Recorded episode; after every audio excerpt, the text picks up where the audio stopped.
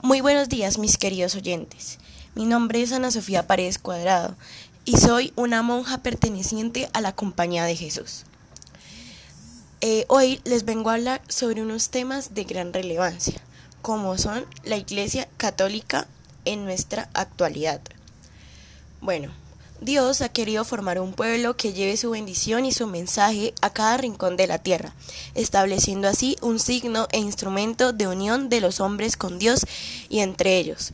Por esto mismo es de gran importancia pertenecer a dicho pueblo. Actualmente este pueblo se ha ido innovando, convirtiéndose así en la iglesia.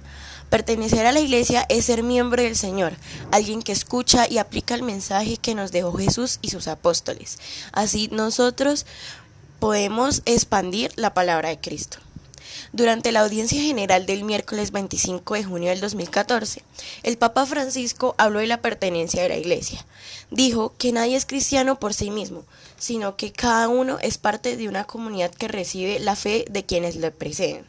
Añadió que la Iglesia es fuente de unidad y que los cristianos deben cuidar de sus hermanos y hermanas. En esta iglesia se han destacado muchos personajes que han sido relevantes para la construcción de lo que es la iglesia hoy en día. Sin embargo, para mí hay dos personajes que lograron un gran cambio en la iglesia como en la fe de las personas. El primero, y sin duda alguna, es Jesús de Nazaret. Fue un predicador judío que vivió a comienzos del siglo I en las regiones de Galilea y Judea. El objetivo principal de su misión sobre la tierra fue quitar el pecado del mundo. Jesús, como hombre, nació, creció, sintió, actuó, padeció y murió, pero también es hijo de Dios, y como tal fue anunciado por los profetas y los ángeles. Nos da a conocer a Dios como Padre y nos demuestra su amor a través de los milagros signos del amor de Dios y finalmente fue crucificado en Jerusalén en torno al año 30, bajo el gobierno de Poncio Pilato. Condenó a Jesús a muerte por blasfemia al declararse él ser el Mesías, el Hijo de Dios, y su muerte fue la consecuencia necesaria de su misión de liberar a Dios de una religión corrompida. Y el segundo personaje fue Martín Lutero, un teólogo y fraile católico, agustino, que comenzó e impulsó la reforma religiosa alrededor del mundo. Comenzó la reforma protestante en el siglo XVI, convirtiéndose en una de las figuras más influyentes y controvertidas de la historia cristiana. A raíz de dicha reforma, Lutero planteó 95 tesis en una iglesia de Wittenberg el 31 de octubre de 1517, que condenaban la avaricia y el paganismo en la iglesia como un abuso y pedían una disputa teológica en lo que las indulgencias podían dar.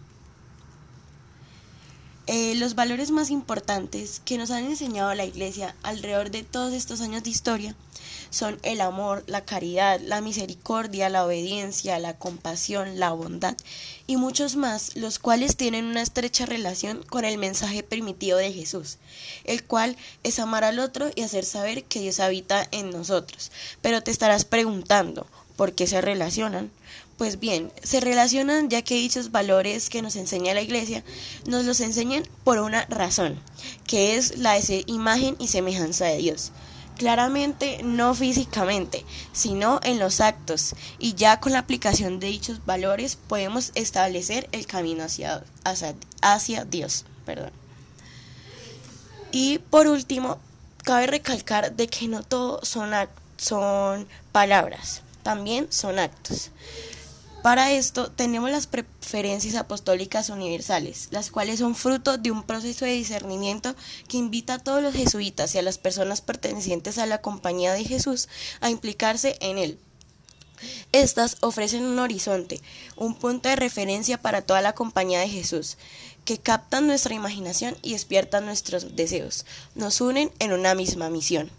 Las nuevas preferencias señalan cuatro áreas vitales en la situación actual del mundo por lo que la Compañía de Jesús prestará especial atención a estas preferencias durante un tiempo establecido que es de 10 años.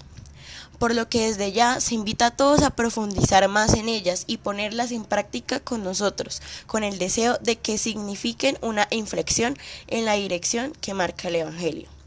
Esto lo podemos relacionar con el liderazgo ignaciano, pues este es la expresión de un modo de integrarnos como personas en el devenir histórico de la vida, que nos convoca a tomar postura, a tomar decisiones y actuar en libertad, dejándonos transformar por nuestros más profundos anhelos en comunión con Dios y en sinergia con su amor incondicional. Muchas gracias por oír.